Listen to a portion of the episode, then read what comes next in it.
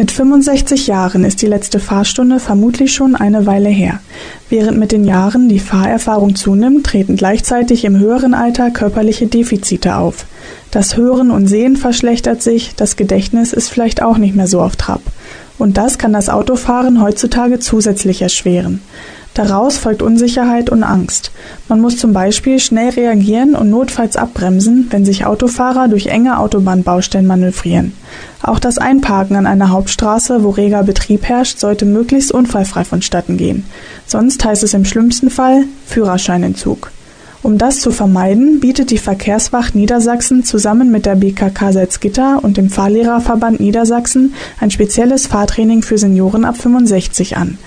Die Abgabe oder der Entzug des Führerscheins muss nicht immer die erste Option sein, erklärt der Präsident der Landesverkehrswacht Heiner Bartling. Wir wollen also nicht die älteren Mitbürger, den älteren Mitbürgern etwas wegnehmen äh, und ihre Mobilität beschränken, sondern wir wollen sie befähigen, ihre Mobilität möglichst lange aufrechtzuerhalten. Dazu dient dieses Seminar, das wird in praktischen Übungen und in Theorie gemacht.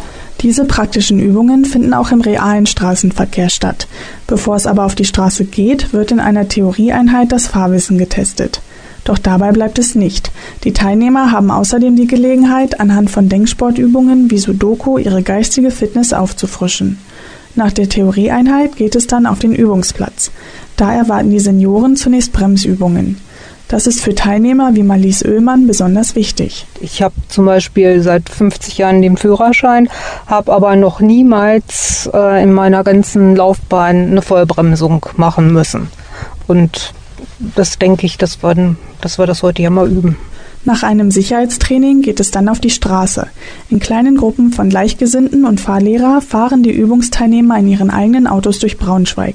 Das bietet die Gelegenheit, auch gemeinsam die Kenntnisse aufzufrischen, so Ulrike Kaspar vom Fahrlehrerverband Braunschweig. Es gibt so eine Art Erfahrungsaustausch. Die beiden Teilnehmer, die jeweils hinten sitzen, sollen nicht ganz passiv sein, sondern sie sollen jeweils den Fahrer oder die Fahrerin auch mal so ein bisschen beobachten, äh, ihnen auch so Mut zusprechen und sagen, Mensch, toll gemacht oder ah, ich glaube, da hätte man noch den einen oder anderen Schulterblick besser machen können.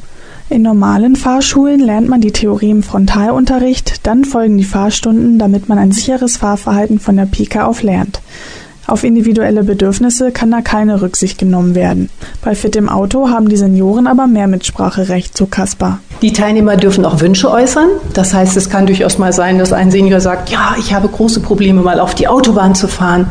Können wir das mal eben kurz mit durchführen und dann machen wir das. Oder jemand sagt, wenn ich ins Parkhaus fahre, dann fühle ich mich so unsicher. Auch da sind wir bereit. Übung heißt also das Zauberwort und das Verkehrstraining soll die älteren Herrschaften ermutigen, so lange wie möglich den Alltag auch mobil selbstbestimmt erleben zu können.